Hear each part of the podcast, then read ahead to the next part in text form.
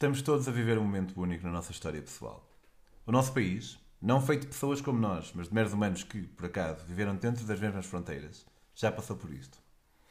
Mas nós não. As pessoas têm dito que vamos ganhar esta guerra. Uns sim, outros não. Mas o país, esse aglomerado de pessoas, vai ganhar, claro que sim. Mas não importa saber que vamos ganhar, mas saber o que isso significa. Se formos para uma batalha e morrer metade da população, podemos vencer na mesma. Mas não é essa mera vitória que nos vai deixar contentes com o nosso resultado. Na verdade, em situações destas, não há nada que nos possa deixar contente. Simplesmente algo que nos pode deixar menos desamparados, menos tristes. Se jogarmos bem, talvez possamos acrescentar um sentimento de orgulho em relação ao que escolhemos fazer. Podemos sair um pouco orgulhosos com a nossa própria atitude perante aquilo que é. E ainda mais se adivinha. Difícil. Não acredito em nacionalismos, mas, na medida em que vivemos num país, é dentro deste que melhor temos a oportunidade de nos organizarmos. E dentro deste, da nossa comunidade. Se temos dinheiro, fiz para nós. Pessoalmente, acho que ninguém merece ser nem rico nem pobre, mas a minha filosofia pessoal não interessa. O que interessa é que o facto de termos mais dinheiro do que outra pessoa qualquer não faz com que mereçamos o direito de termos mais do que outra pessoa qualquer. Especialmente em termos de crise. Há pessoas que só podem comprar aos poucos. E há ainda pessoas que até têm dinheiro mas tentam ser cívicas e quando chegam ao supermercado há pouca coisa. Vacilamos na nossa moralidade, uns mais, outros menos. E essa pessoa, que até podia ter comprado e não comprou, e depois ficou com pouco, pode ver na prateleira vazia o empurrão que lhe faltava para abdicar de mais um pedacinho da sua humanidade. Dizer-se que o mundo é cão não nos dá permissão para agirmos como um cão. E na verdade o mundo não é cão. Ou até pode ser, se for daqueles cães que tanto rouba a comida ao amigo, como vai buscar ao meio da estrada quando é atropelado.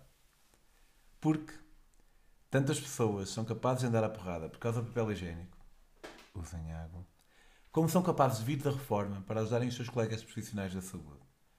Há artistas que dão concertos grátis online, jovens que se disponibilizam para fazer as compras pelos mais velhos, instrutores de fitness que dão aulas online, pessoas que se organizam nos grupos de Facebook e WhatsApp para partilhar informação. Mas, é verdade, também há partilhas de natureza mais perniciosa. Não sei se é por um mórbido desejo de anónima fama ou se é por um estranho desejo de motivar as autoridades. Não sei se é por mal entendidos. Não sei se, na maior parte das vezes, é bem ou mal intencionado. Mas sei que acontece.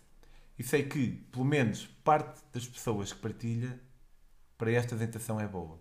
Mas não funciona. Por isso tenham cuidado com o partilham. Há pessoas especializadas a trabalhar nisto 16 horas por dia, mundo fora. Todos unidos com o propósito de nos ajudar a ultrapassar este problema. As dúvidas em relação a quem nos governa são, geralmente, úteis. Mas em tempos destes, especialmente se forem infundadas ou meras conjecturas, servem para pouco mais do que destabilizar quem já está a tentar fazer o melhor que pode. Sim, eu acho que eles estão a fazer o melhor que podem. Não me surpreende que, há, que haja quem ache que não estão a fazer um bom trabalho, mas surpreende que haja quem ache que não se estão a esforçar. Achamos que tenha acontecido erros e dizemos como se fosse uma certeza. Falamos em fechar fronteiras como se isso fosse a coisa mais simples do mundo, como se não houvesse, de quem nos governa, uma longa hierarquia de problemas. E dizemos não entendendo realmente o que significa um estado de emergência. Pois nós tendemos a ver apenas a nossa prioridade, a primeira, a saúde, e a vê-la só agora. Esquecemos que haverá um grande impacto, impacto económico que, mais do que tirar dinheiro aos ricos, significará um rombo nos cofres do Estado, sentido também pelos pobres. E pela saúde. Está tudo ligado. É difícil lidar com um fenómeno destes que nunca aconteceu no nosso tempo de vida. Com 100%, com 100% de eficácia, ficando bem em todas as frentes. Eu não sei se se deveria ter fechado as fronteiras mais cedo. Acho que sim. Mas o que eu acho não é uma ciência. Há muito que me passa ao lado e eu não quero ter a arrogância de achar que o sei. Assim, vou-me ficando por aquilo que eu posso fazer, como fechar a minha própria fronteira e ficar em casa. Não gosto. Posso passar dias seguidos em casa e isso não me faz moça mas não gosto de ter de ficar. Mas fico.